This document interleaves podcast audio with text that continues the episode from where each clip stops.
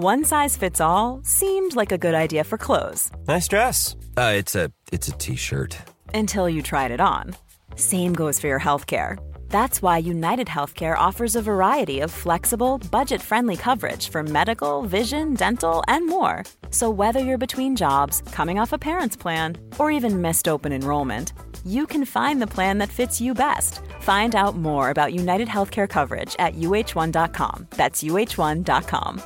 Quality sleep is essential. That's why the Sleep Number Smart Bed is designed for your ever evolving sleep needs. Need a bed that's firmer or softer on either side? Helps you sleep at a comfortable temperature? Sleep Number Smart Beds let you individualize your comfort so you sleep better together. JD Power ranks Sleep Number number 1 in customer satisfaction with mattresses purchased in-store. And now, save 50% on the Sleep Number limited edition Smart Bed for a limited time. For JD Power 2023 award information, visit jdpower.com/awards. Only at a Sleep Number store or sleepnumber.com.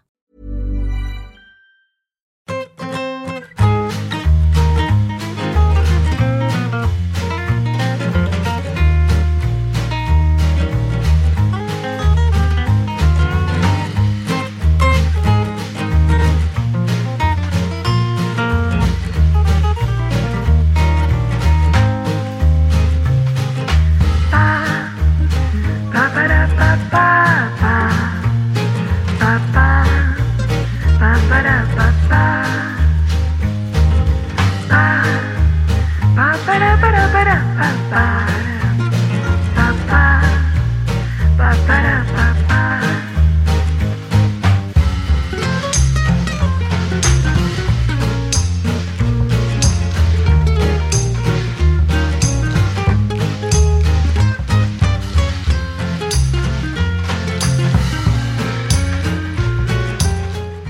me hace raro empezar un programa de saber y empatar saludando.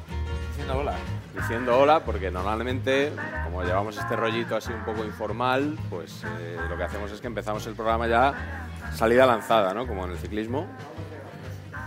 Vamos un poquito de. Sí, la gente que a lo mejor haya venido hoy aquí a ver el estadio porque ponían, ponían de picar, dirá: ¿quiénes son estos que hay aquí, no? Efectivamente. Entonces, bueno, pues que nosotros. Bueno, pero esos ya están contentos, quiero decir que. Ya les han dado de picar, ya quieres está. decir. Eso, Pues ya está. Sí, nosotros no somos graciosos, no somos humoristas, pero bueno, llevamos este rollito que eh, somos graciosos sin gracia, ¿no? Como te dicen Como a ti. dice mi madre, sí, Como como te dice dice mi tu madre. madre habitualmente. Eh, casi no llegamos a- al acto de, de esta tarde, porque hemos llegado esta mañana a Donosti, el vuelo todo muy bien, nos ha invitado la Real a comer de maravilla en, en Ondarreta, en el club de tenis. Y luego se nos ha ocurrido, nos han dicho... se gastan el dinero. ¿Queréis que os acerquemos al hotel o preferís ir paseando? Entonces, claro, hemos dicho, hombre, pues con este paisaje, esta ciudad espectacular que hay aquí, ya Error. empiezo con el tribunerismo, hemos ido paseando.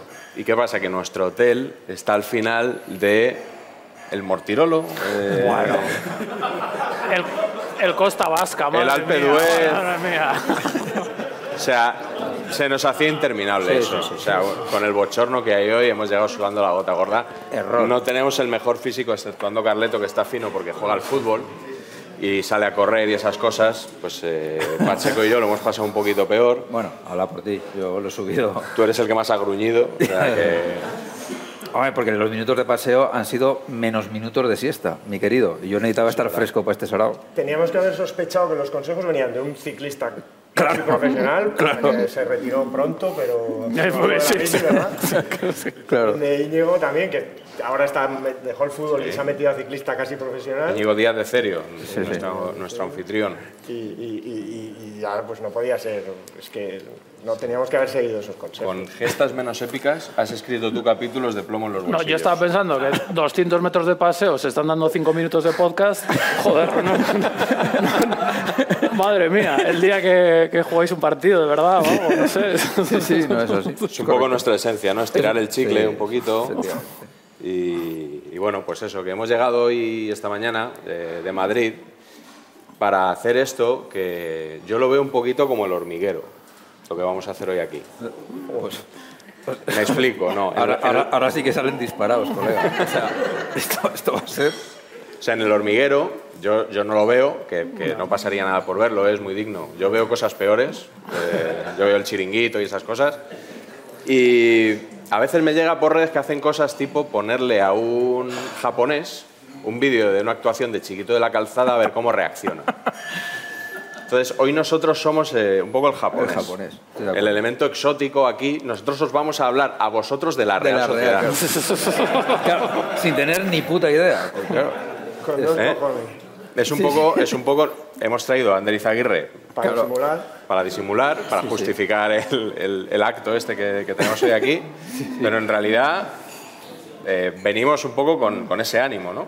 Absolutamente. No, yo es que tengo que decir que yo escribí un librito que pesa 20 gramos hace 10 años y, y de eso sigo De eso viviendo. O sea, que eso, De hecho, que es- de hecho íbamos a invitar a tu abuela. Ya, hubiera sido la buena, Starring, ¿no? hubiera sido la buena, sí. Pero No, no, lo- lo- sobre todo lo que queremos deciros es que eh, sabemos, todos juntos sabemos mucho menos que cualquiera de vosotros, de vuestro equipo, eh, que seguro que, que- le tenemos una gran simpatía, por supuesto, pero que le amáis, lo amáis muchísimo más que, que nosotros y que no vamos a dar lecciones de nada, solo compartir con vosotros desde fuera eh, los vínculos que podamos tener tanto sentimentales como históricos, porque hemos vivido, pues, como futboleros locos del fútbol que somos, hemos vivido pues, el paso por el fútbol de la Real Sociedad estos últimos, yo casi 50 años y cada uno los suyos, ¿no? Así que lo compartimos con vosotros y, y- y a ver qué os parece, ¿no? Eh, La suerte está echada. Empezamos un poco así como... Busca- pidiendo un Como poco con el perdón, cero- con ¿no? 0-1. Empezamos con 0-1, me parece.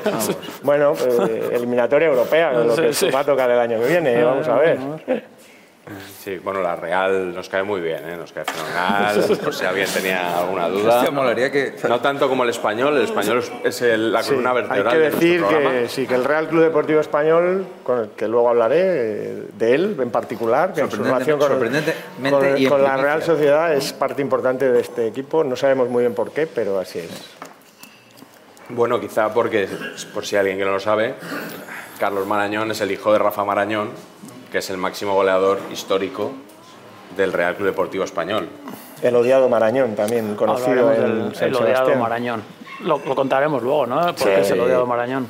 Sí, nosotros vamos haciendo una serie de preguntas, rondas, ¿no? Vamos contestando uno a uno y siempre tenemos un invitado.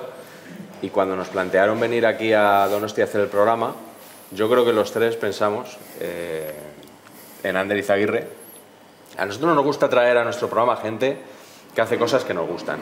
Y, y Ander lo que, lo que escribe nos interesa siempre. O sea, nos da igual que escriba de, ciclismo, que de las niñas que trabajan en las minas en Bolivia.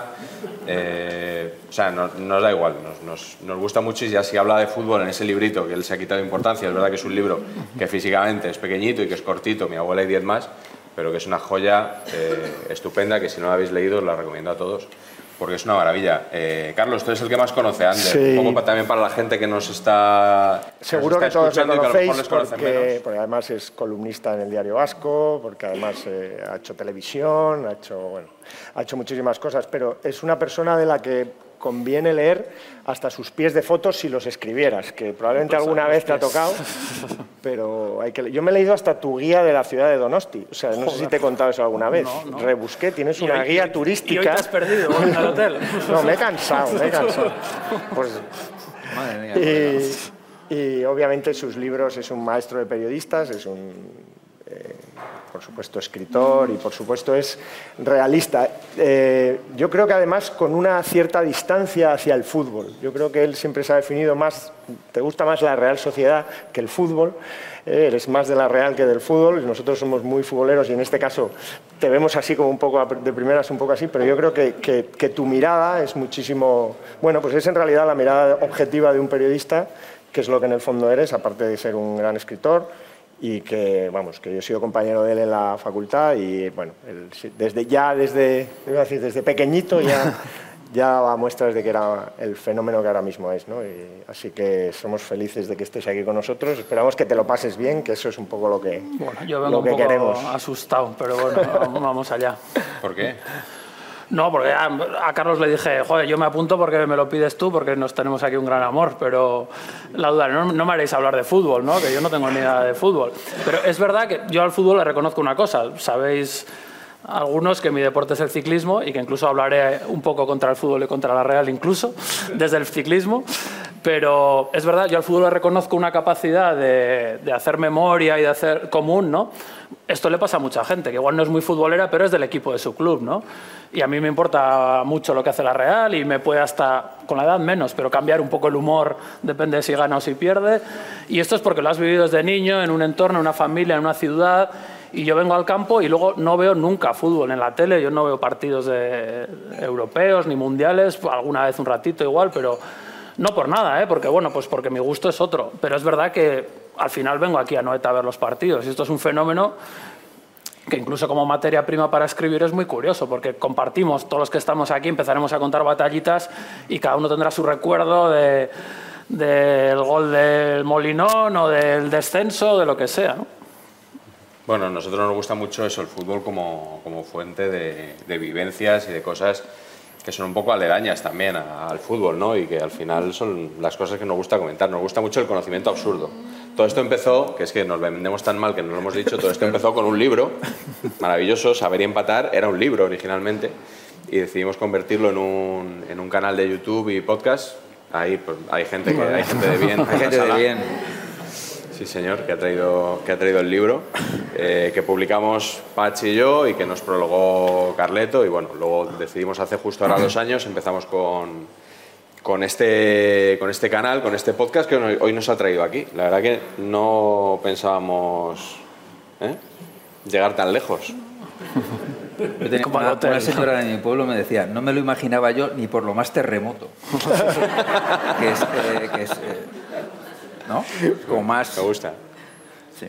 Bueno, pues vamos a empezar, que hoy vamos a hacer eh, el programa un poquito más corto de lo habitual. Tres horas. Claro.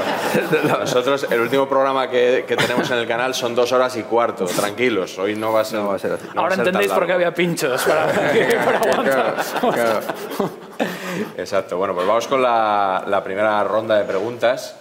Eh, quiero que me digáis cuál es vuestra leyenda favorita de la Real Sociedad y por qué. Eh, no digo el mejor jugador, digo quién es el vuestro, el que más os gusta. Como siempre, empezamos por, por nuestro invitado. Ah, yo creo que era el último. En la lista que me pasaste yo era el último. ¿No? No, yo Se siente. lo tengo muy claro porque es el que suelo decir siempre, el que, sobre el que he escrito. Y bueno, voy a hablar de Visio Gorriz, ¿no? que todo, bueno, que es una institución. Habéis puesto fotos, mira, es la, la despedida en Atocha, el último partido de Atocha, ¿no? Eh, bueno, a ver, por dos cosas. Una es la obvia, que es la dimensión deportiva, que es, pues, obviamente, alguien de la Real campeona de los 80, la que ganó las dos ligas, la Copa, la Supercopa. Visio Gorriz tenía todos los títulos casi de la historia de la Real, quitando la primera Copa de a principios del siglo XX y luego la más reciente, pero era como la encarnación de todo lo máximo que había conseguido la Real, ¿no? Aparte de ser el que más veces ha jugado el que ha jugado 599 partidos, que luego también si queréis hablaremos de esta cifra que tiene su historia, ¿no? como sabéis muchos, ¿no? el, el famoso 599. Pero yo diría que va más allá de la dimensión deportiva y es lo que más me gusta de Visio, que aparte es un gran jugador de tantos partidos y jugó un mundial, metió un gol en un mundial siendo jugador de la Real, cosa que creo que ha pasado pocas veces. Eh, yo, esta imagen, yo estaba allí ese día, cuando se, el último partido de Atocha, yo tenía 17 años y es como un final de época en tu vida, ¿no? Que vas de crío, pues primero con tu padre, luego con la cuadrilla de amigos.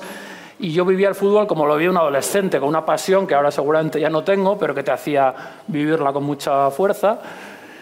Y se acaba esto y vinimos a Noeta, que en aquella época, pues bueno, no era el estadio que hay ahora y las pistas de atletismo y tal, y pues perdía un poco la fuerza, ¿no? Y era, entrar a la vida adulta era de repente como perder esa emoción infantil, ¿no? Era, joder, ahora todo es ordenado y correcto, pero aburrido, ¿no? Y sin embargo, joder, uno de mis primeros recuerdos de Anoeta es que yo veía cerca de mi, de mi asiento, que era una tribuna baja, una localidad bastante barata, yo veía muy cerca a Visio Gorriz y, joder, yo me ponía muy contento, claro, tenía 18 años y decía, joder, mira, Gorriz está ahí, este se sienta con nosotros, ¿no? Y con la bufanda que le tiraron en Atocha el último día y animaba y, joder, qué majo es Gorriz, ¿no? Eh, este tío que en vez de estar en un altar puesto ahí en el palco, ¿no? Que es donde debería estar, joder, está en, el, en la tribuna baja, pues como uno más, ¿no? Y hubo un día que para mí fue wow, una maravilla, que es que en el descanso, con perdón, pues fui a mear y, y, al lado casi estaba Visio meando. Y, y, dije, joder, qué bueno. O sea, me, me pareció... ¿Tienes, ¿Tienes foto? Eh, a ver, estoy hablando de los años 90. Por suerte, por suerte, por suerte yo no tenía móvil ni, ni iba con una cámara de fotos, ¿no? Pero esta, esta imagen para mí es lo que, lo que significa Visio, digo, joder, uno que mea con nosotros, ¿no? Joder, la...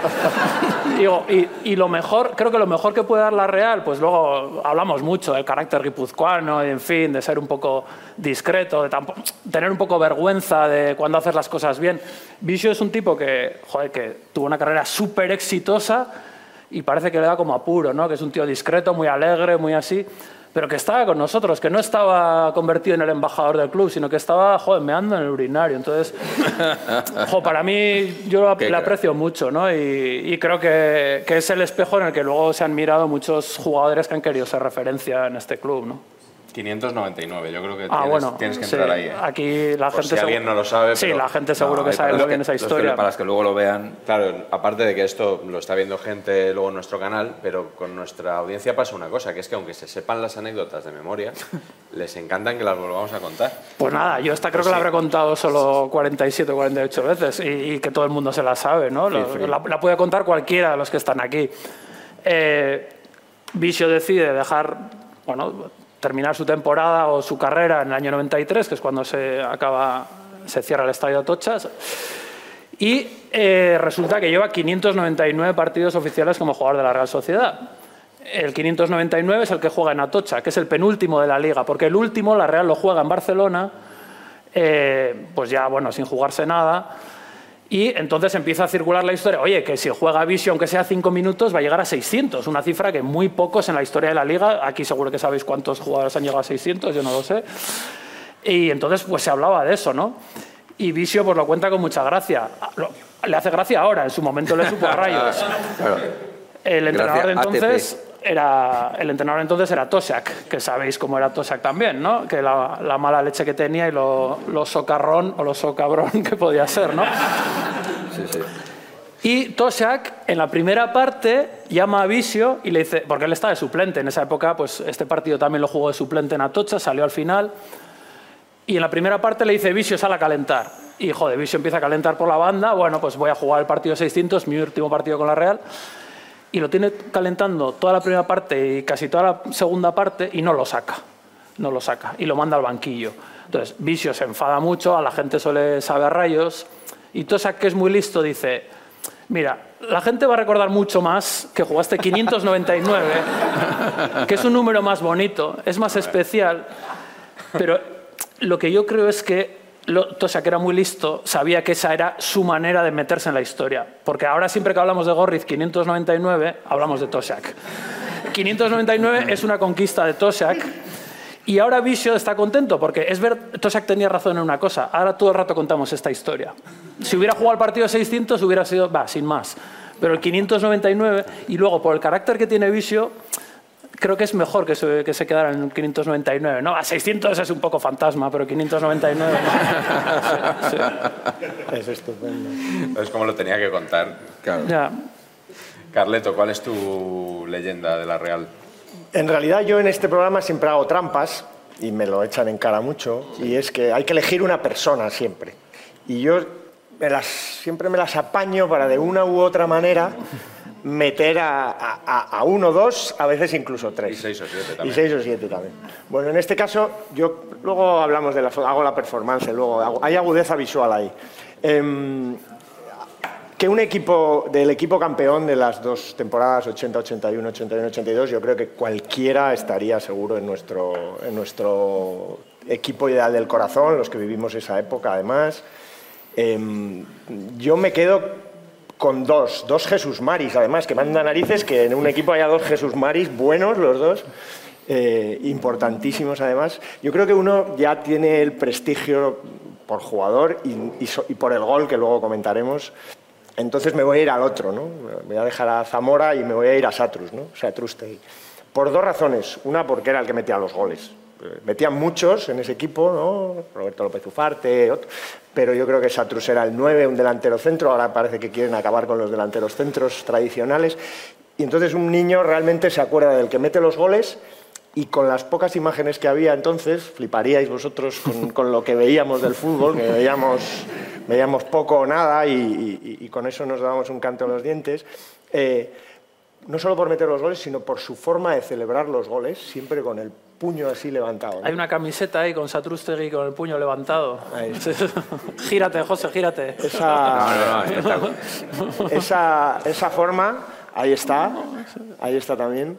Satrus, con 28 años, después de ser doble campeón de liga, eh, tuvo una lesión muy, muy gorda, una entrada de un jugador de Zaragoza, Fallas, y se rompió los ligamentos y, y- y prácticamente ahí luego jugó residualmente y tuvo que ir apartándose del fútbol y con apenas 31 32 años tuvo que retirarse. ¿no? Eh, y bueno, es una pena, es una leyenda absoluta, creo que es el máximo goleador de la historia del club todavía.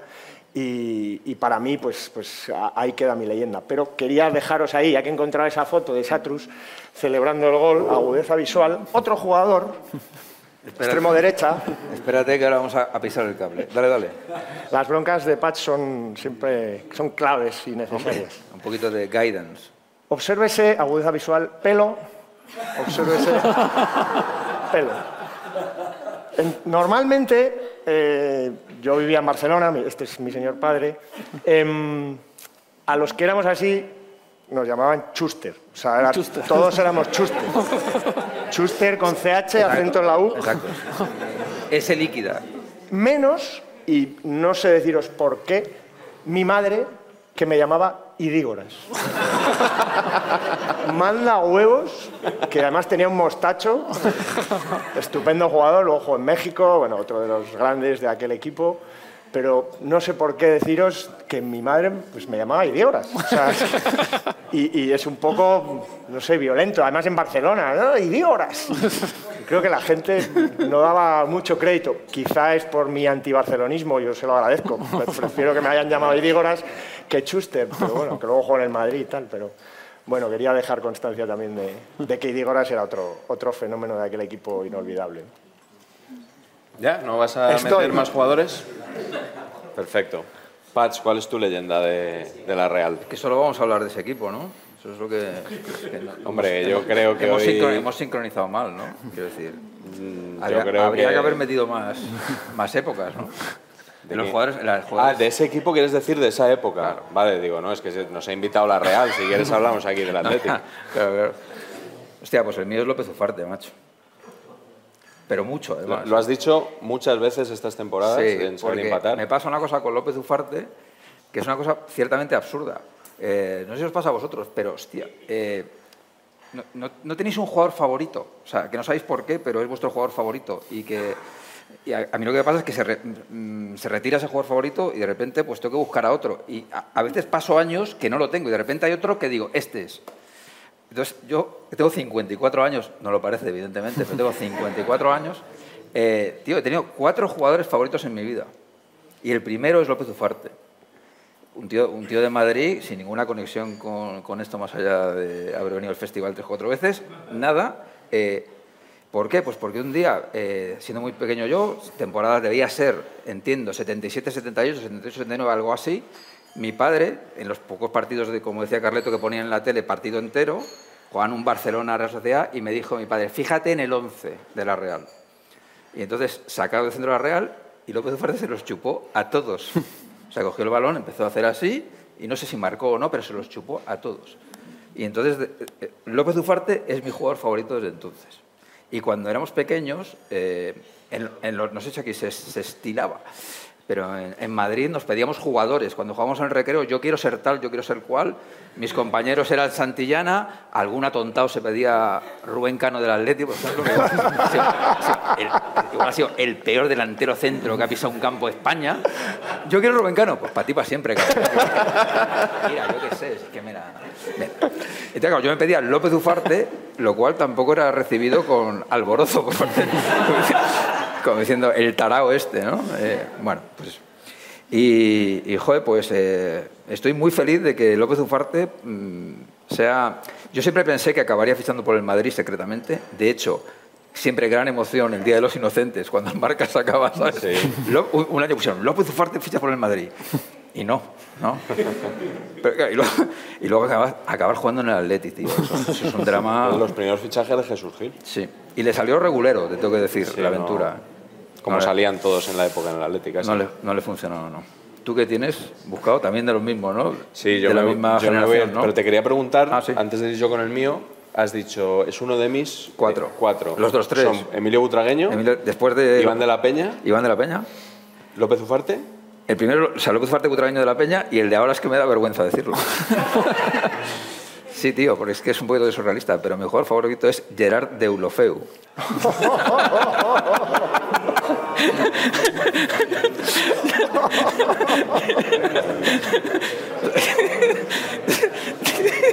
No, no.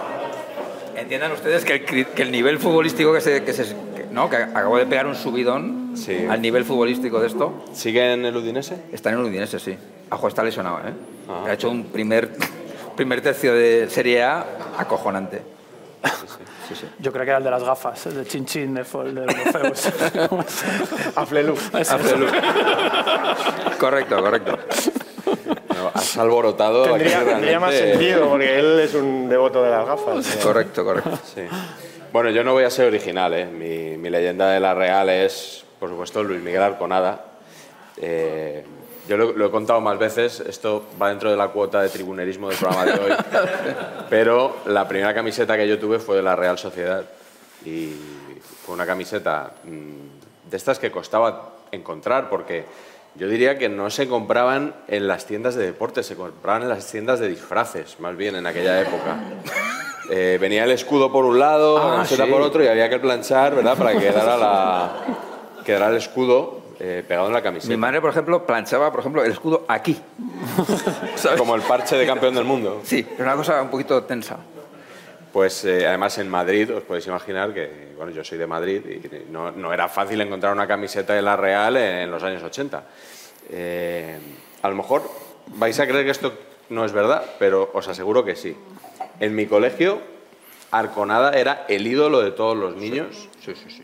con, pues eso, en el año 80 y pico, yo soy del 77, 82, 83, 84, a todos los niños nos flipaba Arconada. En la encuesta Tezanos de aprobación de Arconada estaría, estaría en un 93%. Pues, pues así era. Eh, bueno, la, la Eurocopa de Francia, o sea, realmente yo no he sido muy mitómano, al contrario de Patch, que venera a Deulofeu y otros jugadores, pero cuando eres niño, evidentemente es el momento de ser mitómano ¿no? y de tener ídolos. Y, bueno, para, para mí, y ya digo, para mis compañeros, era, era Arconada. De hecho, eh, esta semana, mirando un poquito, haciendo los deberes, mirando en Wikipedia para venir aquí, había un párrafo que decía algo así como, "Mm, debido a su gran carisma, Luis Miguel Arconada era el ídolo no solo de los seguidores de la Real Sociedad, sino de muchos otros seguidores del fútbol español. Y es verdad, yo doy fe de eso. Eh, yo lo veía un poco, como es de la época, yo lo veía un poco como Mazinger Z. Ah, muy bien. Muy buena. ¿eh? Por, es correcto. Recuerdo que de niño, era, para mí era un poco, o sea, mm, tenías ahí como un coloso en la portería. Mira qué galanura. Es verdad que creo que no era un portero excesivamente alto, No. no era, no era Iríbar, por hacer la comparación fácil, pero el, o sea, era como la sensación de que no te podía pasar nada malo. Impresionante. El no pasa nada, tenemos arconada. O Impresionante. sea, era, Impresionante. Unos muelles impresionantes. era verdad, o sea, era, era, era alucinante. Y yo creo que también es un poco un signo de un fútbol que ya, eh, o sea, ahora me parece in- inviable que el ídolo de, de ningún niño de un colegio de Madrid sea un jugador de la Real Sociedad, ni ahora son todos pues del Madrid, del Barça, del Atleti, y, y para de contar, ¿no? Y me parece que yo ese fútbol lo echo un poquito de menos. No sé, a vosotros, ¿Qué os parece? Porque Arconada me parece la leyendaza de, de la Real. Y eh, yo no sé si las fotazas que hay de Arconada volando con los pies por delante a la altura de la cabeza del delantero tampoco sé si hoy en día sería legal. Ya, legal, pero da- pero daban, daban mucho miedo, ¿no? Es de lo que se trataba, ¿no? Puede ser. Le echamos la bronca a Carleto en su día porque dijo que le había puesto a sus hijos eh, eh, la actuación de Arconada en la final de la Eurocopa de Francia. Y dijimos, ¿pero cómo haces eso? Y no- él nos aclaró, no, no, pero ya previamente les había puesto otras cosas. ¿no? Natural. Ahora comentaremos Vale, pues... eh, cosas que les puse. Vamos con la segunda ronda, si os parece. Eh, os quería preguntar eh, por algún rival de la Real Sociedad, para que no quede todo tan, tan blanqueazul, pero bueno. Ander, ¿cuál es ese rival del que tú crees que, que tiene un- una historia especial que Pues poder mira, contar hoy? Mira, yo como creía que era el último de los cuatro en el guion que me pasasteis, ¿eh? y habéis cogido los tres más obvios, Qué bien te ha venido. de los que yo quería hablar, dije, pues en el cuarto vamos a dar un pequeño toque a esto. Y mi rival del que quiero hablar es el Sevilla Atlético. es Esto es puro saber empatar, o sea, el- elegir el Sevilla Atlético el Sevilla Atlético. Eh, ¿Por qué? ¿Eso es, eso es el Sevilla Atlético? Sí, es que tiene un escudo distinto que Puse- parece, parece el más rayo. el rayo Ah, que el pensaba que era el rayo. Oye, yo puse Sevilla, Atlético, Real Sociedad, Sí, me sí, salió pero- esto, me lo ha dicho Google, no sé quién cojones eres tú para contradecir a Google. O sea, está abogado aquí y ya está. Pues yo creo, Correcto. Yo creo que el Sevilla Atlético es el rival que tenemos que recordar ahora, que estamos todos diciendo si queremos al Chelsea o queremos al Manchester City el año que viene, porque eh, yo tengo un recuerdo muy marcado de cuando la Real eh, jugó en segunda contra el Sevilla Atlético, que fue una cosa muy dolorosa. En segunda hubo muchos momentos eh, muy dolorosos. El que más recuerda a la gente es en Vitoria, cuando ya el primer año de- en segunda están a punto de subir y con dos goles en el descuento, pues nos quedamos ahí y eso fue muy doloroso y la gente lloró mucho. Luego hubo aquí, yo recuerdo el, el primer partido de segunda fue contra el Castellón, que ya daba bajón, con perdón, de nuestro amigo Enrique Ballester. Y venir a ver, joder, Real Sociedad Castellón 0-2. Y el siguiente partido en Anoeta fue Real Sociedad Polideportivo Ejido 0-1. Entonces, Joder, sí, sí. qué- fue- qué duro, macho. Fue tal cual. O sea, yo recuerdo ver, yo recuerdo mi- mirar el, el marcador y Real Sociedad 0, Polideportivo Ejido 1. Decía, ¿qué? O sea, ¿en qué universo he caído, no? Pero eso, eh, todavía había esperanza, ¿no? Fue peor, el Sevilla Atlético ya fue el segundo año en segunda, si no me equivoco. Echaban el partido en la tele, eh, así en abierto, yo me acuerdo de verlo en casa, y para mí fue como la desolación absoluta porque era, primero, jugar contra un filial, el filial del Sevilla, el partido fue en el Sánchez Pizjuán, y dices, joder, la Real ha estado jugándose una liga, perdiendo una liga en el Sánchez Pizjuán, y ahora estamos allí en un estadio vacío, porque habría 200 espectadores, se oían los gritos del entrenador, los balonazos, eh, daba mucha pena ver ahí a la Real un partido horrible. El Sevilla Atlético, he mirado antes el dato, ese año en segunda jugó 42 partidos, ganó dos. ¿Qué dices? ¿Sí? Ganó dos. No- el otro no sé contra quién lo ganó. encajó, encajó 89 goles. 89 goles. Bueno, bueno, bien. El- la Real ese día no metió ningún gol. Y en la primera parte, que fue, fue un partido muy malo de la Real, era, joder, era estar en segunda, en mitad de tabla, ver, joder, Sevilla Atlético, qué bajón, un partido horrible, y de repente sale un finlandés en el Sevilla Atlético, Sí, un finlandés que debuta, en- o sea, es que esto no puede ser, Sí, no voy a dar nada más raro, un finlandés en el Sevilla Atlético, como era Puki. Puki. Temu Puki, que luego igual ha hecho carrera, no sé. sí, no, en, en el Norwich. no, no, no, Norwich, hombre. Norwich la balana. Bueno, pues sale Puki y se torea toda la defensa de la Real y desde, desde el borde del área mete un golazo por la escuadra. Sevilla Atlético 1, Real Sociedad 0 durante 70 minutos Ostras, madre mía. y acaba el partido Sevilla Atlético 1, Real Sociedad 0. En aquella época, 2008, escribíamos blogs y yo fui a escribir a mi blog y puse, si yo en mi lecho de muerte echo de menos dos horas, si yo digo, joder, me han faltado dos horas en la vida para hacer algo, me acordaré siempre del partido. He, estado, he estado dos horas viendo esto. ¿no? Y entonces en mi blog apareció un comentario que os voy a leer literalmente, es breve. alguien dejó un comentario que decía, aunque tú no lo sepas, este Sevilla Atlético Real Sociedad es una de las cosas más bonitas que has visto. Lo vas a recordar toda la vida. Ese sufrimiento, ese rival, ese campo vacío, hasta ese resultado. Así se forjan las leyendas del fútbol. Sí, señor. ¿Sabéis quién escribió ese comentario? Carlos Marañón. Vaya giro. ¿Qué, ra- qué razón tenía el tío? Ese giro...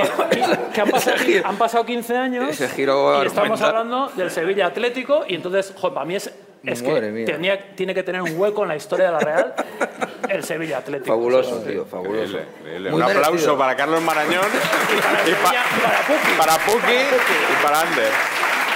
¿Sabe? Perdón. Lo peor, lo Yo- peor es que a mí se me viene encima ahora el Villarreal B. Ya, Claro, claro. claro. Villarreal B va a ser muy duro. ¿eh? Ya. Muy duro. Pues no, tú- sí es muy bonito, ¿no? Precioso, pero me viene bien este- esta, esta, esta comedia, esta pequeña comedia con el siguiente rival del que quiero hablaros, que no es otro que el Real Club Deportivo Español de Barcelona. Diréis, un rival, esto no es rival de la Real, ¿no? Agudeza visual número 2. Clasificación histórica de la Liga Española. Barça, Madrid, algún equipo aquí que sobra para vosotros. Mira por dónde eh, Real Club Deportivo Español y por detrás la Real Sociedad. Somos el rival a batir, lo tenéis que reconocer.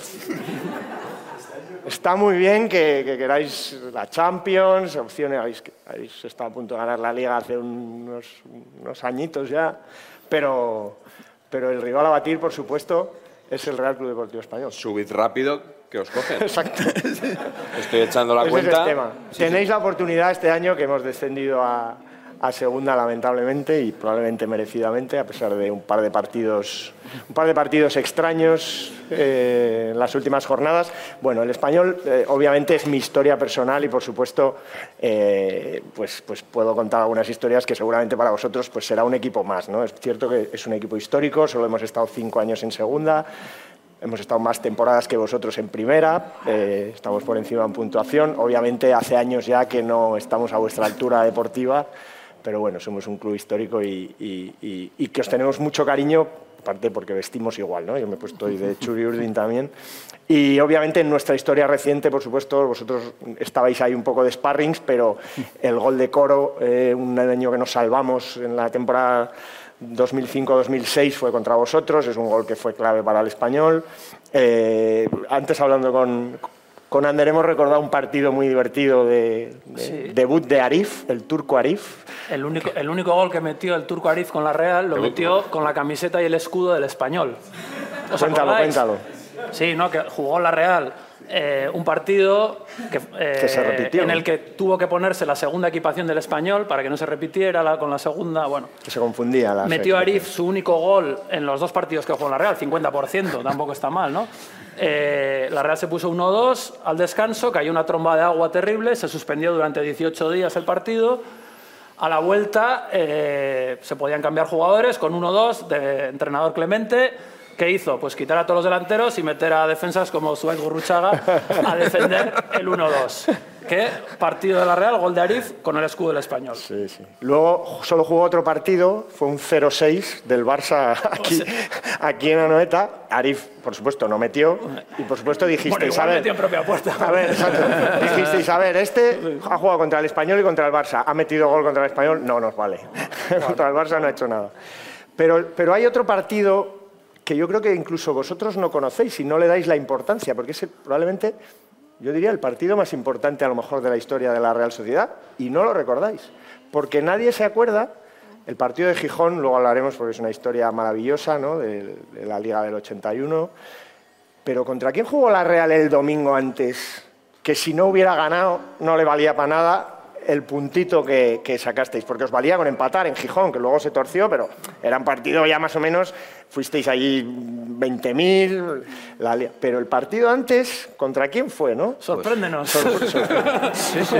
Esto- Real Sociedad, Real Club Deportivo Español. Entiendo que es primicia esto. ¿no? Esto es primicia, a que no lo sabía, ¿alguien, alguien lo recordaba? No, no, por supuesto. ¿Y quién, quién marcó el 0 Andoni, a lo mejor. Pero el partido se puso 0-1. Gol de Marañón. bueno, con perdón, el culito así, apretado, apretado, apretado, apretado. Y mm, a partir de ahí yo, bueno, después remontasteis, ganasteis 2 a 1, teníais un equipazo. eh, y ese resultado fue muy importante porque os permitía ir a Gijón, obviamente, que os valía el empate, ¿no? Que el Madrid iba a Valladolid, tenía que ganar, bueno, ya la historia esa la sabéis, ¿no? Pero ese partido es muy bonito y me sale otra historia, otra intrahistoria con, con Ander, porque yo en un, en un libro que sacó el Diario Vasco de los 25 años del, del aniversario de la primera liga que ganasteis, había una reproducción de las páginas del Diario Vasco del día siguiente y un articulista rememoraba un poco eso, ¿no? Cómo había sido, el, para ganar la liga, cómo había sido el partido anterior o los últimos partidos. Y en un párrafo decía, eh, y este partido fue muy duro porque el español se adelantó con un gol del odiado Marañón. Y ponía así, del odiado Marañón. Y a mí me, chocó mucho, porque además, al revés, es un club, eh, siempre había sido en mi casa, mi padre es de, Olite, mucho vínculo con San Sebastián, luego es contrario a otra historia. La verdad que, no sé, siempre con, mucha simpatía. Mi padre jugó en la selección de Euskadi en Atocha contra Bulgaria, o sea que eh, fenomenal.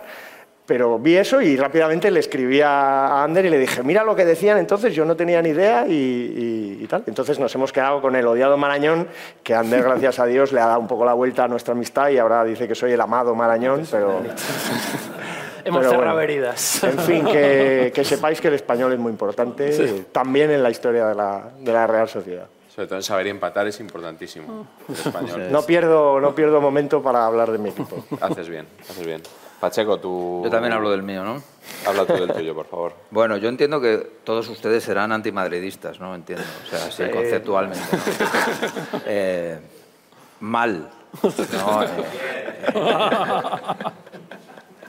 me van pasando uno por uno y me lo van diciendo, si quieren, pero, pero mal. Entonces, la cosa es, ¿ustedes son ah, antimadridistas por el mundo florentino o ya lo eran de antes? Bueno, mucho antes. Muy bien. Pues yo creo, honestamente, que tendrán ustedes sus razones. Absurdas las tendrán. Pero yo, honestamente, creo que nos han ganado la partida. ¿Por qué?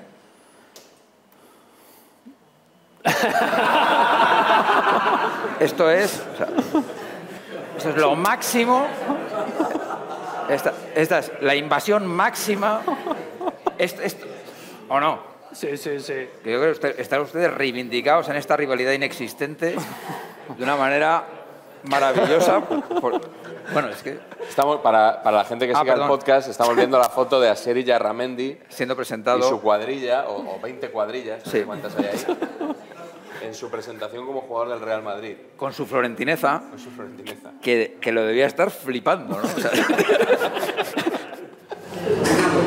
yo hice el, el reportaje, salió el diario Vasco en portada de ese. De eso. de ese. Entonces hablé, hablé yo con ellos, ¿sabes? Hablé con, con ellos y ellos no se esperaban subir ahí. Ellos, ellos se presentaron en chancletas ahí a una grada. Y de repente, le voy a decir Florentino, venga, venga, todos dentro. Empezó a sacar camisetas de Madrid.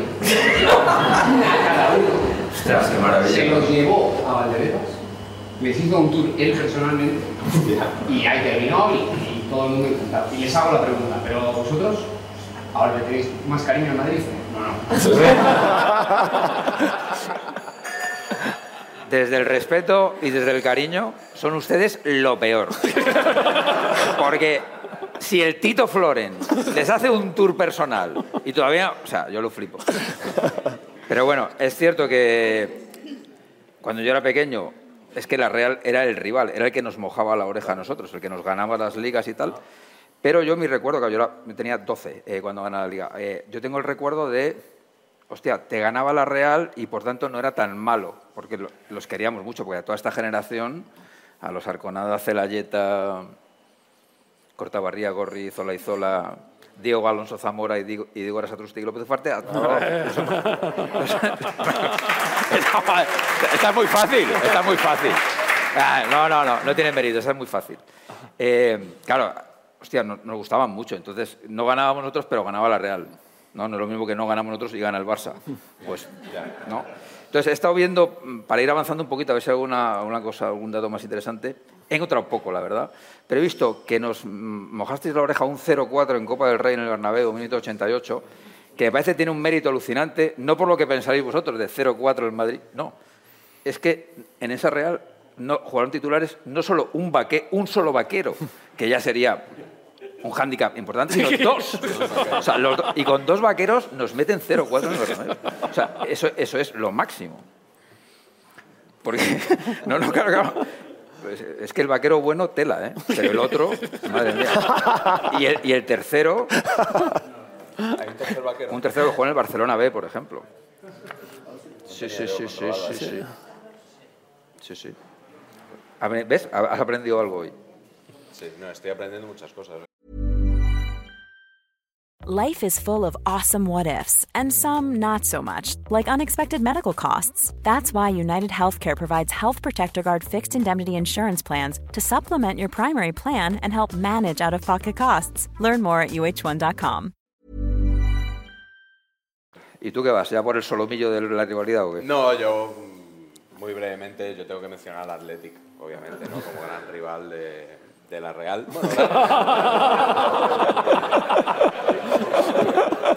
Las risas son porque ha comparecido en pantalla el señor Joseba Echeverría, que era el jugador que yo tenía inicialmente previsto como leyenda favorita de, de la Real Sociedad. No, no, tenía claro Muy que, fina. que era- Además, me cae muy mal Echeverría. Esto se puede decir aquí, ¿no? Porque Raúl Varela siempre cuenta en Radio Marca que una vez le llamó para pedirle una entrevista y entonces Echeverría le dijo, ¿tú sabes contar? Le dijo Varela, sí. Pues no cuentes conmigo. Pero qué zasca, colega, ¿no? O sea, O sea, ¡buah! O sea, chiste, sí, sí, lo ha contado Varela muchas veces. O sea, chiste nivel 6-7 años. ¿no?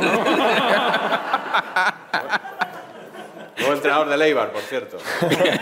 Rival del español.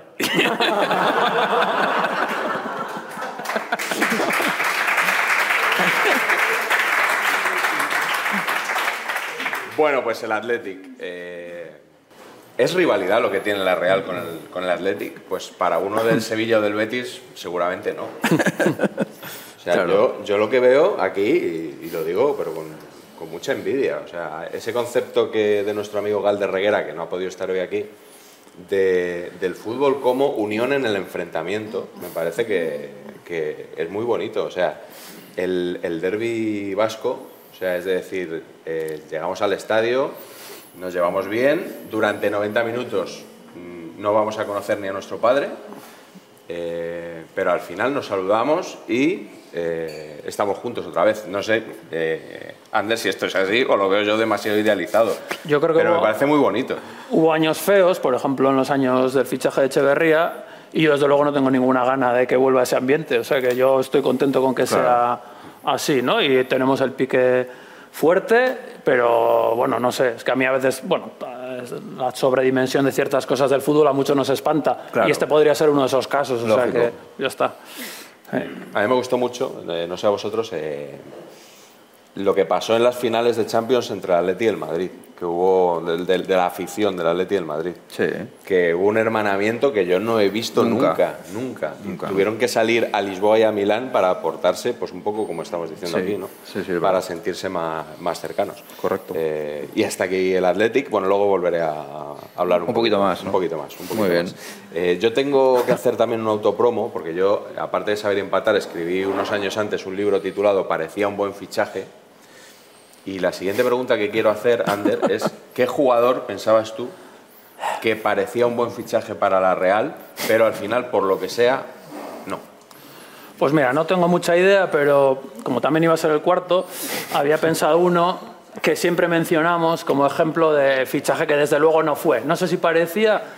Aquí siempre nos, recordamos, nos acordamos mucho de Peiremans, que era un belga que vino y en el primer entrenamiento se lesionó, pero en el primer entrenamiento, en la primera vuelta, que dieron trotando al campo delante del público. Entonces fue una historia que ahora recordamos como con hilaridad, ¿no? Porque pues, luego tuvo más recaídas, operaciones, jugó algún amistoso, luego no sé si estuvo cedido al Eibar, tal, y nunca jugó. De hecho, la Real creo que recuperó un dinero con un seguro o algo así, ¿no? Entonces se recuerda como con cachondeo y, y hasta hubo un grupo de música que se puso su nombre, Peiremans, ¿no? Es como una cosa simpática, un año en que hubo unos fichajes desastrosos todos en general. Pero hay una persona que me ha hecho ver, entender que detrás de esa historia hay una tragedia bastante fuerte, ¿no? que es la historia personal de este hombre, de este chico futbolista, que lo pasó muy mal durante años, que acabó dejando el fútbol muy joven y que después tuvo una vida con muchos problemas, ¿no? Eh, que, bueno, que estuvo a punto de acabar con un accidente muy grave y... Entonces, joder, es como que de repente la risa se te congela, ¿no? Y en realidad yo quería hablar de la persona que me, que me hizo ver, entender mejor a Peiremas, que es otra persona que parecía un buen fichaje. Cuando lo ficharon del Elgoibar tenía 13 años y, y, tenía una carrera muy prometedora, jugó en todas las categorías inferiores de la selección española, llegó a la Real como un cohete, eh, lo hizo debutar Clemente, en un solo partido nos ganó el corazón a todos porque se dedicó a, amarrar a Hasselbank, y con decir Hasselbank seguro que ya sabéis de quién estoy hablando, a su pesar. Y parecía tan buen fichaje y luego se torció tanto que aprovecho para contaros que estamos escribiendo un libro juntos, que es Suez Guruchaga y que está aquí entre el público. Así que...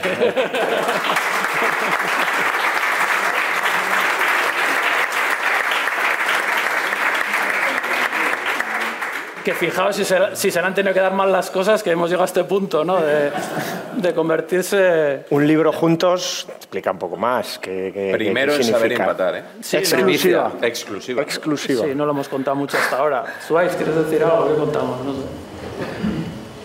Es que yo tengo miedo de hacer spoiler todo el rato y todo eso. Eh, no sé. Bueno, que, todo- no, es, no oro todo lo que reluce, ¿no? Eh, cuando llegas a primera y cumples tu sueño, que era el mío, eh, pues después se convierte en una pesadilla y bueno, ahora podemos escribir un libro sobre, sobre eso, sobre aquella pesadilla, ¿no?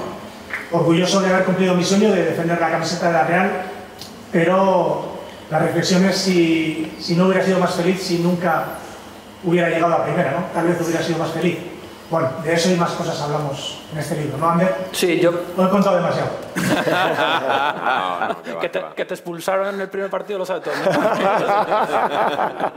ha tratado de ocultarlo, ¿eh? Lo que ha podido. no, yo, sí, con tu permiso, Suárez, pero me parece que es una historia, lo has dicho, ¿no? De, joder, que es muy valiosa porque es de alguien que cumple todos sus sueños y cumplir todos su- tus sueños te puede llevar a veces a la ruina, ¿no? Eh, esto de las plegarias atendidas, ¿no? que, que es el título del libro de Truman Capote, creo que es una frase Santa Teresa, Santa Teresa de justo. Jesús. No, no la pondremos, pero que se, se derraman más lágrimas por las plegarias atendidas que por las no atendidas. ¿no? Es decir, tú deseas mucho algo, lo cumples y quizá ahí te espera. Pero bueno, Suárez, eh, joder, es un, para mí ha sido un regalazo que él quisiera que escribiéramos este libro juntos, porque eh, le han pasado cosas graves siendo futbolista o serias que la gente quizá no conoce mucho y que creo que son muy valiosas que se cuenten. Pero a mí lo que me vuelve loco de su historia es la capacidad que él tiene joder, de hacer humor y de... Yo, es que nos hemos carcajeado, pero a lágrimas, si habéis visto su monólogo, si no lo habéis visto, id corriendo en cuanto os pille en un radio menor de 200 kilómetros, porque os vais a partir de risa, muchos lo conocéis también por la tele, por el teatro, y a mí esa combinación de historias que son muy duras y de humor que te estás partiendo de risa todo el rato, de saber tomar distancia sobre tu pasado, jo, me parece una lección. Yo lo, lo digo sinceramente, no porque esté el delante, se lo he dicho antes a Carlos. Yo no recuerdo, llevo 25 años dedicándome a escribir, haber estado tan excitado y emocionado, tan flipado con la historia que tengo entre manos, que es gracias a Suárez. Así que terminamos el Interflora este. El fútbol, el- El problema que vas a tener, Ander, es explicar a los intelectuales que un libro sobre un futbolista pueda ser interesante. Si eres y todo, ya. Pero Schweitz, eso está muy superado, yo creo ya, ¿eh? Lo de la, hacerse el intelectual dando la espalda al fútbol y todo eso, yo creo que eso ya es como Sí. muy de los años 80. o- Yo creo que afortunadamente, ¿no? Sí, desde que Rajoy está. empezó a leer el marca, en realidad, eh, la cosa tiró para arriba y. ¿No? Más o menos, por esa época. Sí. Eh, esa frase de Santa Teresa, De- se derraman más lágrimas por plegarias atendidas que por las no atendidas. Ajá. Como te acabe fichando el primer palo para ser tertuliano, Ya, sí, esto Ojo, se va a eh. poner, sí, tenso. o sea, sí. puedes experimentar Puede en tus propias un poquito, carnes. un poquito, sí. Bueno, y digo, Horas, ¿con quién vas tú ahora? eh, agudeza visual número 3. Wow. Ahí hay un Pérez que sobra, porque ya sabéis que esos apellidos, ¿verdad, Gutiérrez? Esos apellidos así pues, poco carismáticos, digamos. Sí, yo me he pedido Pérez de segundo. ¿eh? Joder. Se No, no, suelen no. omitir, Eres sueco, entiendo, claro. pero este buen mozo es el padre de mi padre, es mi abuelo. Es un buen mozo de Olite, Navarra, que eh, pues con 18 o 19 años vino a hacer la milia a San Sebastián. Y él jugaba, jugaba en el equipo de su pueblo, en el Herriberri de Olite. Y pues bueno, pues jugaba bien. eh, hay, hay que decirlo. Es un poco brutico sería, pero, pero jugaba bien. No llegó a jugar, a debutar con la Real Sociedad, pero por lo que sea, porque sí que iba a entrenar, eso sí, lo sabemos, porque lo contaba en casa y eh, durante un tiempo creo que los tenía engañados a, a mi, a mi padre y a mi tío, ¿no? que ellos decían, papá, abuelo, eso no puede ser, o sea, papá, eso no puede ser, tal, y, y obviamente con la ficha ya ahí no puedes decir nada, ¿no? Pues esta es la ficha de- del que parecía un buen fichaje, pero en realidad no, no llegó a debutar nunca con la Real Sociedad, ¿no? Nunca pasó del fútbol regional, pues era, ya sabéis, un- en aquel tiempo pues era un, pues trabajaba en eso, de salir a la plaza del pueblo y, a- y de peón o de, o de jornalero, lo que fuera, ¿no? Pero sie- siempre jugó al fútbol, sus hijos heredaron su pasión, uno llegó a, a ser, pues eso, eh, goleador del español, internacional, y, y este hombre pudo ver a su hijo debutar con el Real Madrid. Mi padre, antes de jugar en el español, jugó en el Real Madrid. Eh, cuando Tamudo le quitó el pichichi, esto lo puedo decir aquí, que no me oye mucha gente del español, cuando Tamudo le quitó, mi padre es máximo goleador histórico del, del, del español juntando todas las competiciones, pero en Liga, os acordaréis del gol del Tamudazo el- de, de Tamudo al Barça, ahí le superó en, en competición liguera, ¿no? y Tamudo metió más goles en Liga. ¿no? Entonces, cuando le preguntaban a mi padre, que obviamente, eso que dicen muchos los futbolistas cuando les quitan los récords, dicen, no, es ley de vida, no sé qué, les jode muchísimo, igual que a Visio, igual que a Visio le jodió, pero bueno, con el tiempo pues lo vas asimilando, ¿no? Sí. Pero, y él decía, sí, pero Tamudo no jugó en el Real Madrid, para, para que veas un poco lo que... Jugó en el es. Rayo, claro. Jugó en el Rayo y en la. Real Y en la Sociedad. Real, sí, en la Real. Pero, pero este hombre pudo ver a, a- a su hijo, murió, este hombre murió de cáncer con 59 años, pero pudo ver a su hijo, no, no pretendo ser sensiblero, ¿eh? pero es verdad que pudo ver a su hijo debutar con el Real Madrid en Atocha, eh, en un partido de la temporada 70-71, eh, saliendo de suplente. Era la primera temporada además que había cambios en, en- en primera división, así que bueno, al ¿Por quién final... entró? ¿Te acuerdas por quién entró? Dice la leyenda, y es increíble porque mi padre la, la- la- la ha seguido, o sea, decía, no, en- eh, entré por Gento, porque era de puta madre, es decir, el 11 era Gento, mi padre luego ha llevado el 11 toda la vida en el español tal, y entré por Gento, pero luego he mirado y resulta que no, que entró por Fleitas. Y yo digo, papá, pero... No, no, muy bien. Joder, Sí, pues si es que no, me nevero- acordaba, ¿no? Igual, y- que igual fue cambio doble, ¿no? no, no, Sí, ¿sabes? Claro. No, no, por supuesto. sí, o sea, es seguro. increíble. No, no, no, doble. A seguro, favor de cambio. corriente, completamente. Pero doble bueno, cambio, ahí está el abuelo Tony, que fue jugador de la Real, al menos, aunque tengo a, a Iñaki Mendoza loco buscando a ver si encuentra algún otro vestigio, solo tenemos esto, pero es un, un orgullo y para mí, pues, formar Sí, sí. de alguna manera parte de la Real, pues, pues también es muy bonito. Sí, señor. Pacheco, ¿cuál es tu fichaje que no salió todo lo bien que se esperaba? Bueno, no es que yo dijera con mi, bueno, a mi vasto conocimiento futbolístico que esto parecía un buen fichaje, es que lo dijo Luis Uranga, titular en la presentación de este jugador, el nuevo Shevchenko, amigos. Aquí lo tenemos. Georgi Demetratze, ¿no? Yo, para que entiendan ustedes también el modo de trabajar que tenemos en este, en este, en este ya su programa, ¿no? Investigación pura, ¿no? Eh, Ir a las fuentes. no nos cuesta hacer scroll en las webs, o sea, bajar hasta abajo. Bueno, pues, ¿qué criterio editorial he seguido para elegirlo? Pues que me hacían gracia dos. Este y también Lee Chun-so, que también muy bien. Que, yo me pregunto, ¿por qué el del Mallorca es Kanjin Lee y este es Lee Chun-so? Aquí hay algo... Pero bueno, eso es otro programa. Pero, aquí, ¿por qué lo he elegido? Porque, digo, coño, es que además lleva los pantalones subidos como cachuli.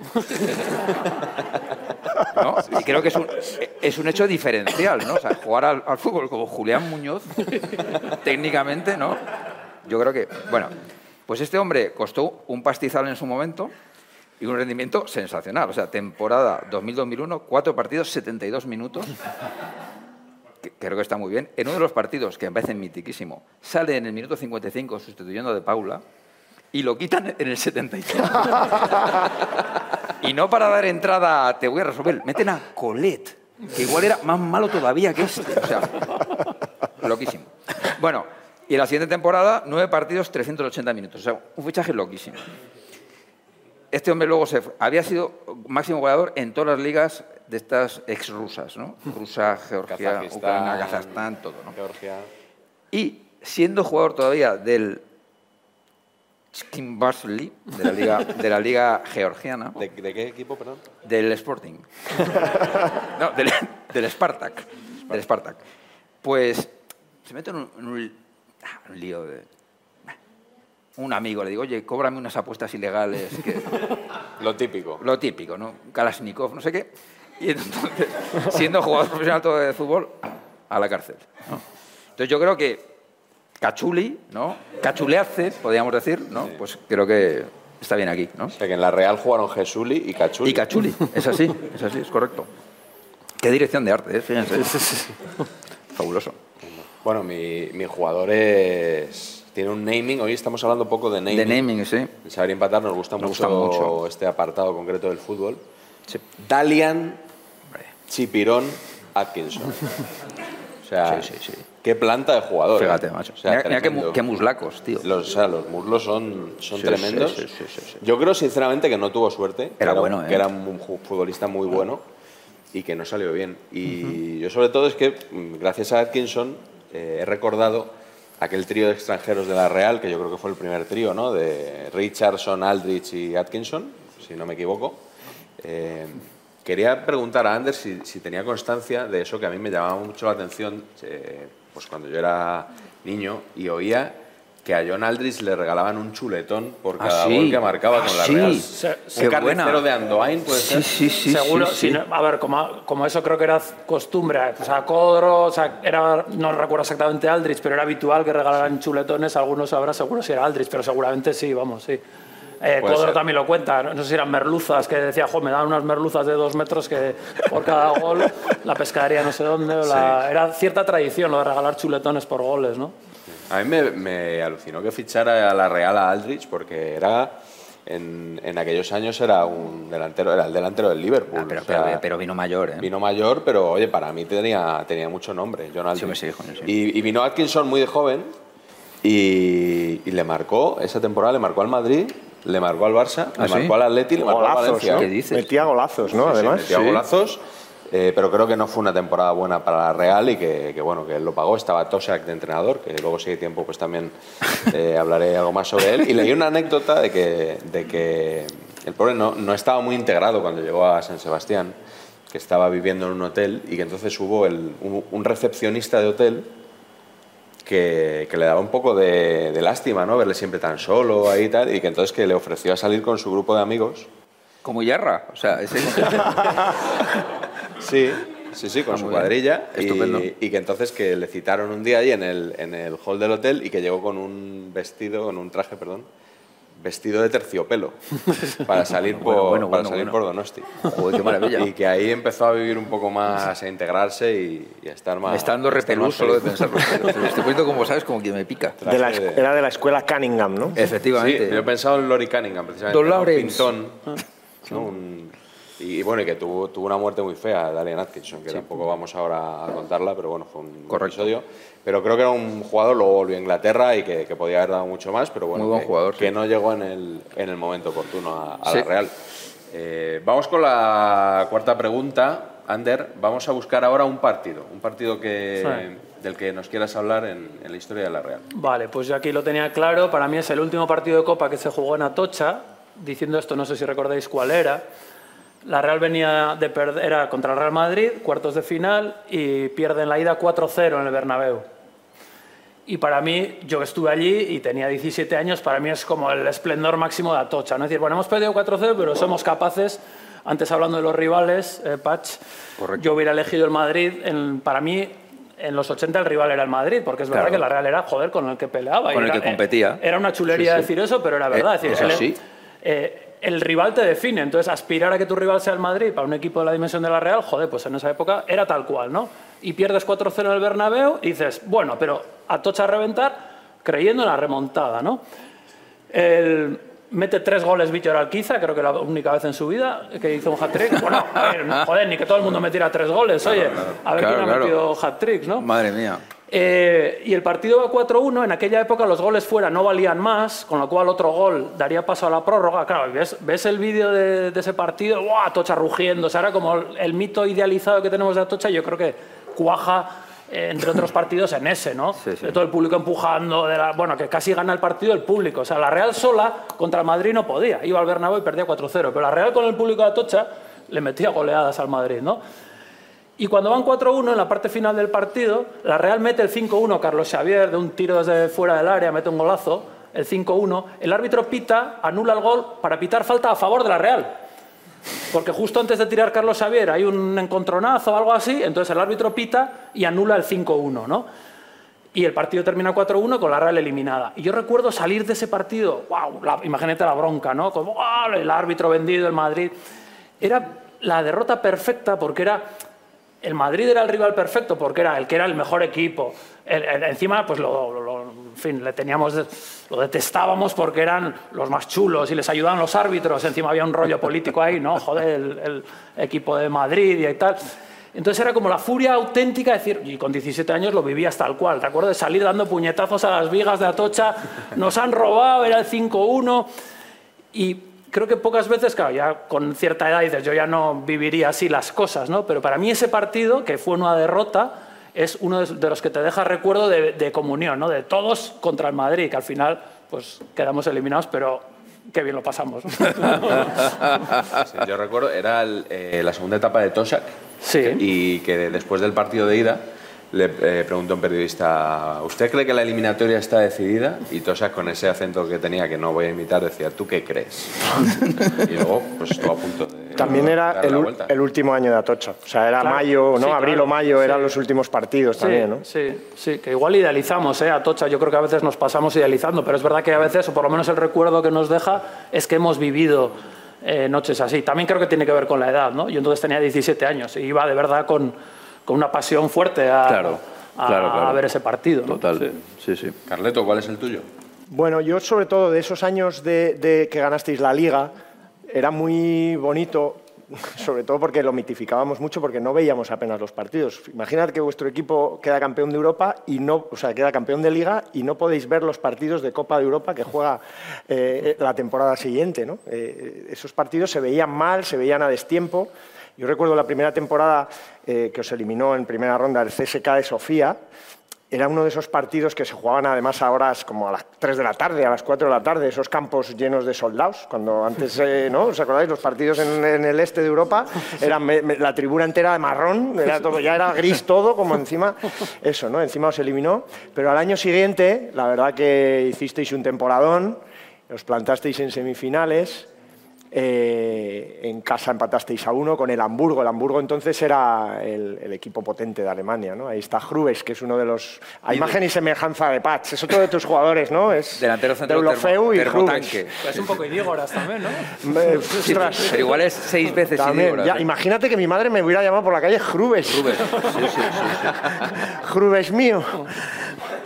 Bueno, pues este partido es de infausto recuerdo porque la Real que, bueno, en, realidad en aquel tiempo hay que recordar que viajar a Alemania para los equipos españoles, y es verdad que la Real, pues a lo mejor físicamente era más, un equipo más potente que la media de los equipos españoles entonces, aparte de ser el, mejor equipo, eh, pero era, era, era, horrible, ¿no? porque es que te, te, corrían, era, era absoluta. En Alemania el físico era era, vamos, era un dolor, ¿no? El Madrid caía 5 a 0 con el Kaiserlautern, con no sé qué, en los años previos, en los 80.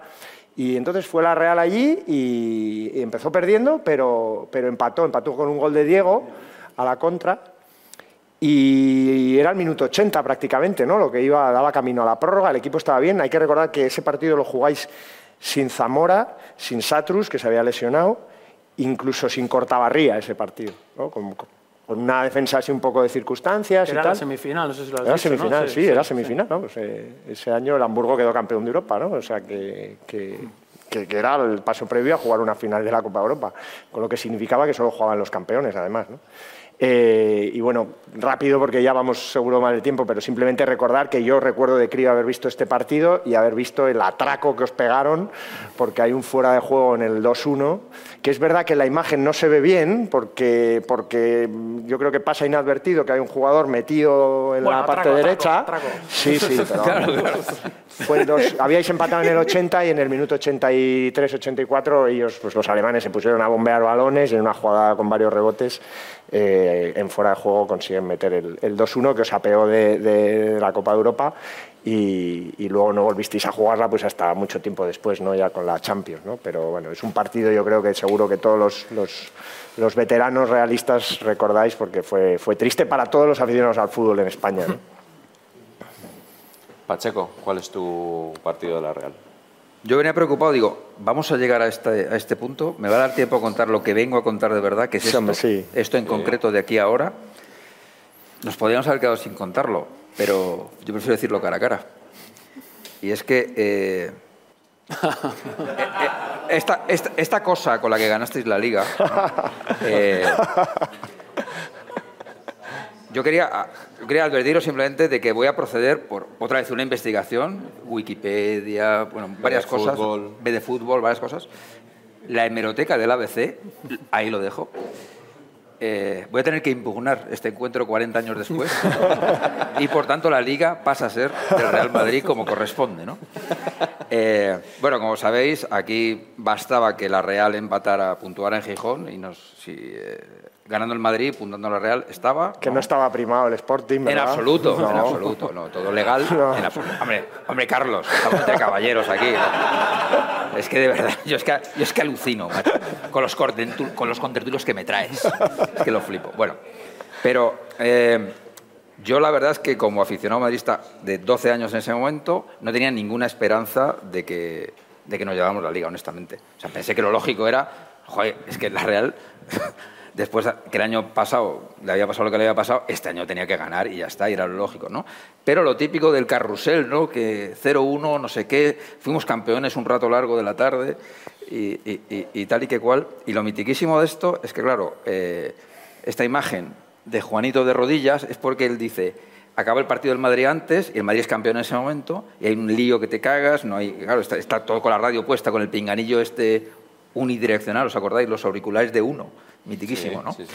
Eh, y entonces, claro, no se sabía lo que pasaba y Juanito dijo, si ganamos la liga, voy de rodillas al vestuario. Y entonces inició la acción, porque, porque le dijeron, está ganado, Juan, que está ganado, que está hecho. Entonces, imaginaros, yo me imagino a Juanito, ¿os acordáis cuando Arús imitaba a Núñez en el ataque? Sí, se ponía de rodillas. Así, bueno, no, así. Y entonces, entiendo que a medio camino alguien le dice, oye, que ha marcado Zamora, que el skateboarding este que estás haciendo, deténlo, porque claro. Pero bueno, esta es la historia y ahora os voy a contar la realidad de la impugnación. ¿Exclusiva? Exclusiva. Exclusivo. En la crónica de ABC se lee lo siguiente en el apartado árbitro. El catalán Enríquez Negreira. Y creo que No ya. digas más. Y creo que ya no tengo por qué seguir. Está ganada la impugnación. He llamado ahora, ¿cómo se llamaba? El, el abogado este raro de los 80. Rodríguez Menéndez, he llamado a Rodríguez Menéndez que me lo está gestionando, ¿no? El catalán Enríquez Negreira dejó jugar, aplicando la ley de la ventaja. El mal estado del campo influyó en más faltas de las normales, todas sin intención. Ahí editorialmente. El ABC también podemos decir que quizá un poquito barrera un poquito para la causa blanca. Exactamente. Y aquí va donde subrayo yo el tema. Y el árbitro tomó la decisión de mostrar tarjetas para demostrar su autoridad y que estaba ahí. Entonces fue un hurto consciente. Tipificado. Así que a tomar por saco. Esto se impugna y está ganado. Se mantiene el español en primera y, el la Liga del 81 Ahí está. para el Madrid. El Depor ha ganado una- un trofeo así este año. Correcto. Y el Levante. El Levante también. Correcto. Correcto. Bueno, yo, mi partido, rápido, venga, que ¿Vas a vamos impugnar? fatal de tiempo. No, Esta la esto no lo impugnamos, ¿no? Yo creo que no. Final de Copa 2019-2020. ¿Por qué elijo este partido? ¿Fue un partido espectacular? No. No, no. Un partido malo de solemnidad. ¿Fue una fiesta de las aficiones? No. Jugó a puerta cerrada y en la cartuja. En la cartuja, tío. Que si se hubiera jugado con público habría sido también un poquito... Peor todavía con público, claro. Pobrecitos. ¿qué han hecho? ¿no? Claro, pero un, o sea, una final de Copa para la que te clasificas en 2020 y que la juegas en 2021, que se retiró a Duriz y todo de- en, en el camino. Sí, es verdad, tío. O sea, es motivo más que de sobra para elegirlo. Y luego, por, por tratar un poco de, de traer eh, opiniones nuevas y, y que no quede todo tan umbilical y tan blanqueazul, eh, he preguntado a un amigo del Athletic eh, un poco que me diera su punto de vista de, de esta final, ¿no? Y, y me dice, Miguel, ¿qué final? Yo digo, "Gua- no, no, contra, una- contra la Real. Dice, no, no, dice, contra el Barça sí, hemos perdido alguna, pero contra la Real no me suena. Así que nada, no os puedo contar mucho.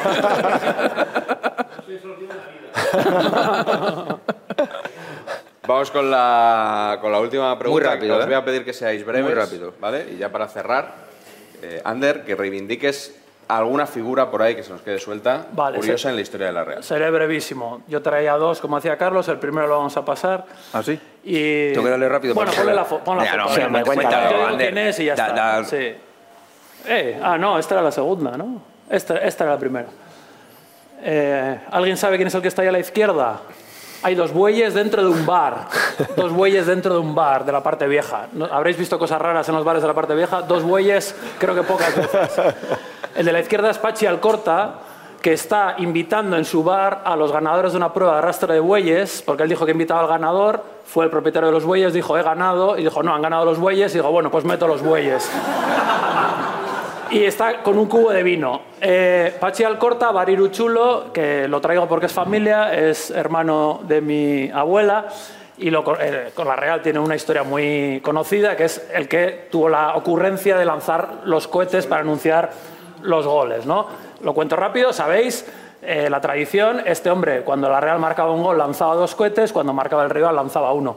Esto para mí tiene un efecto mágico que es que cuando se oía un cohete en la ciudad, todo el mundo, fuera futbolero o no, se sincronizaba y todo el mundo esperaba a ver si sonaba el segundo. Claro, claro. Esto es una cosa Qué- increíble. qué bonito. Que, miles de personas oigan un pum y todos esperen a ver si hay otro o no, ¿no? Precioso, macho. Y termino contando que la tradición, yo mismo escribí esto, que ahora sé que es falso, entonces no lo sabía. pasa. Decía, no, esto lo hacía, echaba los cohetes para que los arranchales, los pescadores, los que estaban en el mar, supieran cómo iba la Real. Y él mismo en una entrevista decía, pero si los partidos se juegan los domingos, los, los arranchales no salen los domingos. Esto es una respuesta que yo le di al de, tele- al de Televisión Española para tomarle el pelo, porque todo el mundo en San Sebastián sabe que eso es una tontería. Entonces, lo de los pescadores era una broma que yo Qué mismo bueno. me la tragué, ¿no? Entonces, bueno, Qué maravilla. pasa- pasamos rápido Grande. a Pachi, al Corta, y nos vamos a este velódromo portátil en el campo de Atocha, porque ya que tú has hecho el populismo de acabar aquí hablando de la Copa que ha ganado la Real, yo voy a acabar eh, quedando un poco mal, hablando un poco como contra la Real, como he dicho que soy ciclista, hay que hablar un poco contra el fútbol y contra la Real. Eh, quiero hablar de Messier Comet, que creo que es la figura que hay que... eh, hay que acordarse de nuestros rivales, de los que estuvieron contra nosotros, porque nos dan nuestra dimensión, no solo los, nuestros héroes, ¿no? Messier Comet era un francés que trajo el ciclismo a San Sebastián, básicamente. Finales del 19, monta un velódromo en Alderdieder, delante del ayuntamiento. Luego monta un velódromo en Atocha. Eh, es uno de los fundadores del Club Ciclista de San Sebastián. Cuando la Real gana su primera copa, la hace con el nombre de Club Ciclista San Sebastián. Porque los futbolistas, todavía creo que el, el club no tiene un año de antigüedad y no se puede inscribir, necesitan inscribirse con un club, piden el favor a los ciclistas, oye, ¿nos podemos apuntar como club ciclista? Sí. ¿Quién gana la primera Copa de la Real? El primer título de la Real, el club, ciclista. Sí, sí, sí, sí. 1910. ¿Qué pasa en 1913? Que el fútbol va para arriba y dicen, a tomar por saco el velódromo de Atocha, lo derribamos para hacer un campo. ¿Eh? O sea, que el fútbol crece sobre las ruinas literales del ciclismo. Y Messier Comet lanza su famosa maldición, que es la Real nunca será campeona, ¿no? que durante 80 años se, se cumplió. Yo después, como seguidor de la Real, he celebrado los títulos de la Real y como ciclista me he sentido siempre un poquito traidor. Qué bonito, tío. Sí, señor. Carleto. Pues yo voy a arrimar otra vez el asco a mi sardina y os voy a hablar de fútbol y cine. Y voy a aprovechar eh, que Ander ha hablado del Club Ciclista de San Sebastián porque me ha venido que hay una, seguro que habéis visto esa película, y se llama Historias de la Radio. Hay un momento en el que hay un concurso radiofónico a la antigua y le hacen a un señor que es el maestro de un pueblo y va a ganar el premio doble o nada. Para, ese premio es para, bueno, para ayudar a los, a los niños de- del pueblo y tal. Y le hacen una pregunta para que falle y no se lleve el premio. ¿no? Y la pregunta es, ¿quién fue el delantero centro que marcó el primer gol oficial en el antiguo campo del Club Ciclista de San Sebastián cuando se inauguró? Y entonces la- eso es Juanjo Menéndez, un actor de aquella época, la lee y, y se, se sonríe y dice, este no la vas a ver. Y de repente el personaje que, que está allí, que es un abuelete y tal, eh, se queda así flipando, se desmaya, se levanta y dice, fui yo, Pichirri, y de penalti. Resulta que había sido él el tío que había metido ese gol. Esa es la anécdota del cine para presentaros a, a este señor que yo creo que a lo mejor ya es muy olvidado por, por mucha gente, porque este señor jugó en los años 50, no muchas temporadas, porque yo creo que se cansó del fútbol, era, bueno, era, como has dicho antes de Schweitz, era, era un intelectual en realidad, era un chico de buena familia, jugaba al fútbol porque, bueno, por diversión, porque se le daba bien, era más bien técnico en un mundo y en un, digamos, en un fútbol donde eso no, Hombre, no este, privaba con mucho. este cuerpo batallador, no, Este, no lo veo. Como decían a los rivales, había un jugador que era Panizo, de- de cuando vinieron los argentinos a jugar contra, creo que Independiente, Avellaneda, contra el Athletic, y, y decían, "Oh, estos juegan todos como Panizo, porque jugaban todos al toque, ¿no? Jugaba- y aquí pues era, en España se jugaba a la furia, ya sabéis, ¿no? Y, y este pues era una rara avis, pero en un partido contra el Real Madrid... eh, 1 a 0 en Atocha y hizo el gol de la, de la victoria de la Real y para él fue siempre uno de sus triunfos. Este señor es Elías Querejeta, ya os digo que se cansó del fútbol, pronto se fue a Madrid a estudiar cine, eh, para él el fútbol no era una salida vital, digamos, como para muchos, ¿no? Era el fútbol era más un deporte pues, de, gente muy humilde que no tenía a lo mejor otra posibilidad de, en la vida salir adelante. Él se fue a estudiar cine. Su primera película dirigió un corto que se llama A través del fútbol, que, que yo he visto en el Festival de Donosti, que, que tiene mucha gracia con Ezeiza, con Anchón Ezeiza, juntos, que eran amigos, y luego ha sido el gran productor del cine español de los 60, de finales de los 60, 70, 80 y hasta hoy. Ha sido el productor de grandísimas películas importantísimas de Carlos Saura, de Moncho Armendáriz, es el descubridor de Fernando León, por ejemplo, siempre cine social, siempre enfrentado a la dictadura, al franquismo, y, él, sin embargo, yo creo que además conforme se fue haciendo mayor, él fue dándole la medida de la importancia de hacerle un gol al Real Madrid y, ganar, ¿no? Y, y yo creo que al final, eh, yo recuerdo haberle, era un tío de huraño, difícil de entrevistar, yo eh, soy director de la revista Cinemanía y le pedí muchas veces entrevistar, y decía, ah, déjame en paz, producía las películas de su hija, ¿no? Y, y, "Ah, entrevista a mi hija, a mí, déjame en paz, tal, no sé qué. Y la primera vez que le pedí, yo escribí un libro sobre fútbol y cine y obviamente me, me- me encantaría que me, le dije, me encantaría que me, que me escribieras un prólogo. O sea, eh, a los dos días me había escrito el prólogo, lo tituló El sueño del diminuto y en él, me he olvidado de, de traerlo para leeros algún pasaje, pero en él venía a decir que lo más importante que había hecho en la vida, a pesar de todos los premios y las películas que había hecho, de su lucha eh, por la democracia en España y tal, había sido hacerle un gol al Madrid con la Real Sociedad. Qué belleza, macho.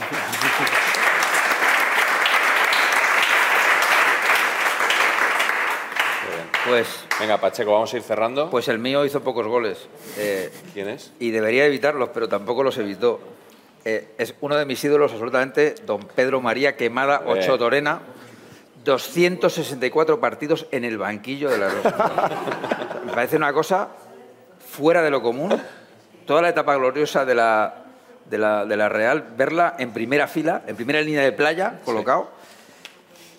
Y jugó dos partidos de Copa, amigos, en 12 temporadas, son 8, yo qué sé, una barbaridad, ¿no? El, el protomariano.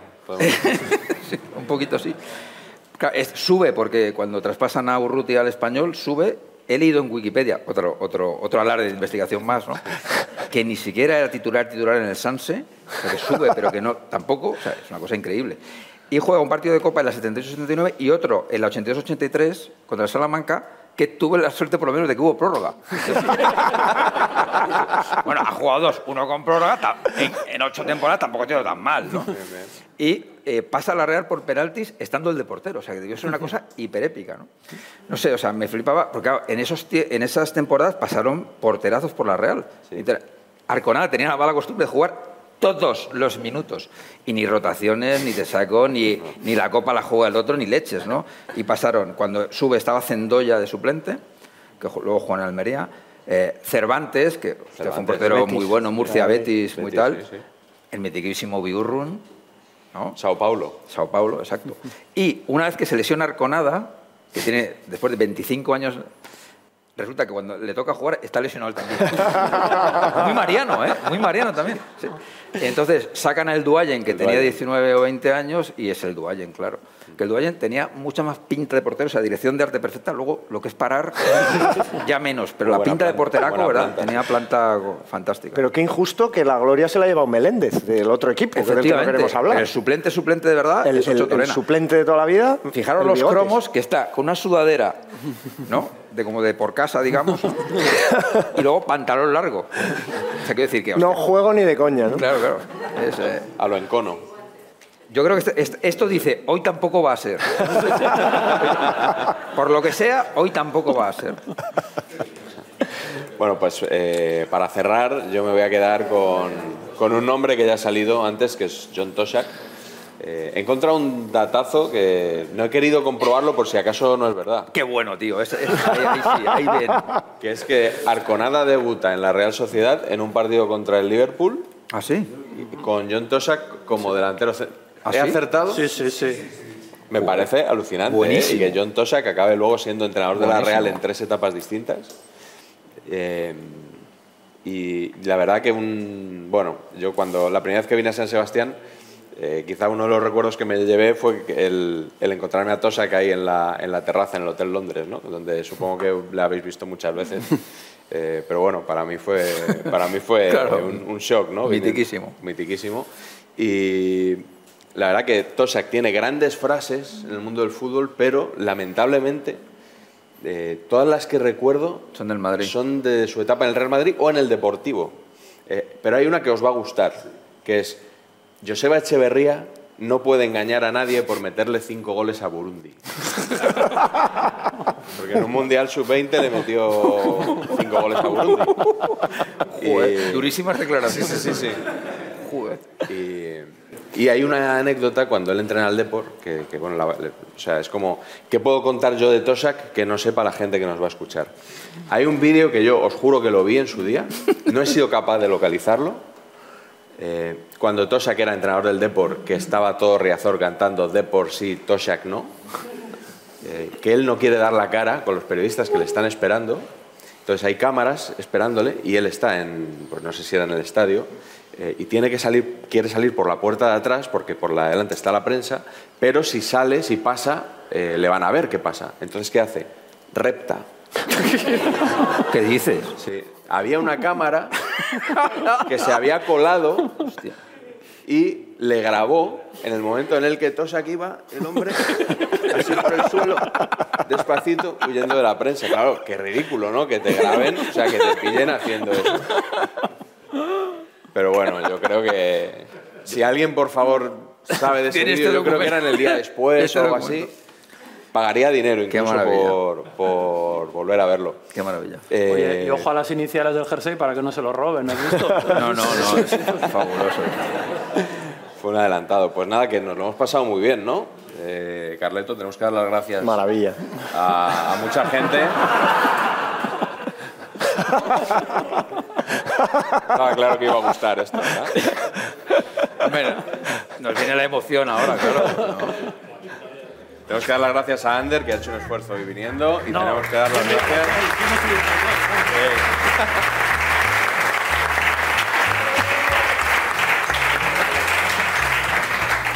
Me, me dice, yo no he subido al hotel, yo voy diciendo, no he hecho tanto esfuerzo como vosotros.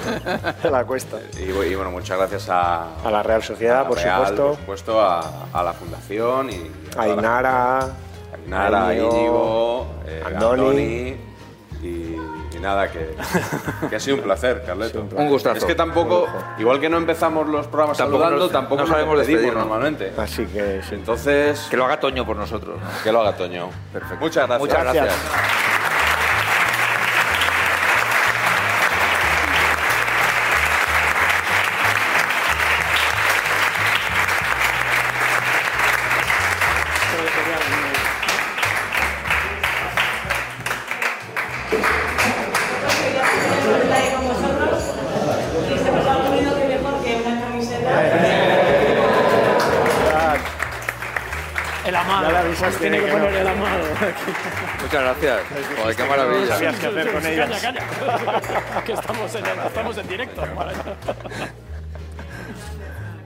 Qué maravilla.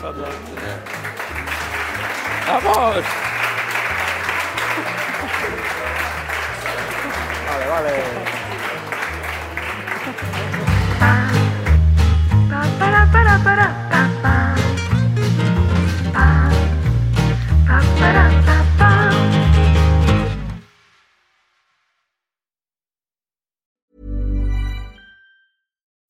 On a budget, we still deserve nice things.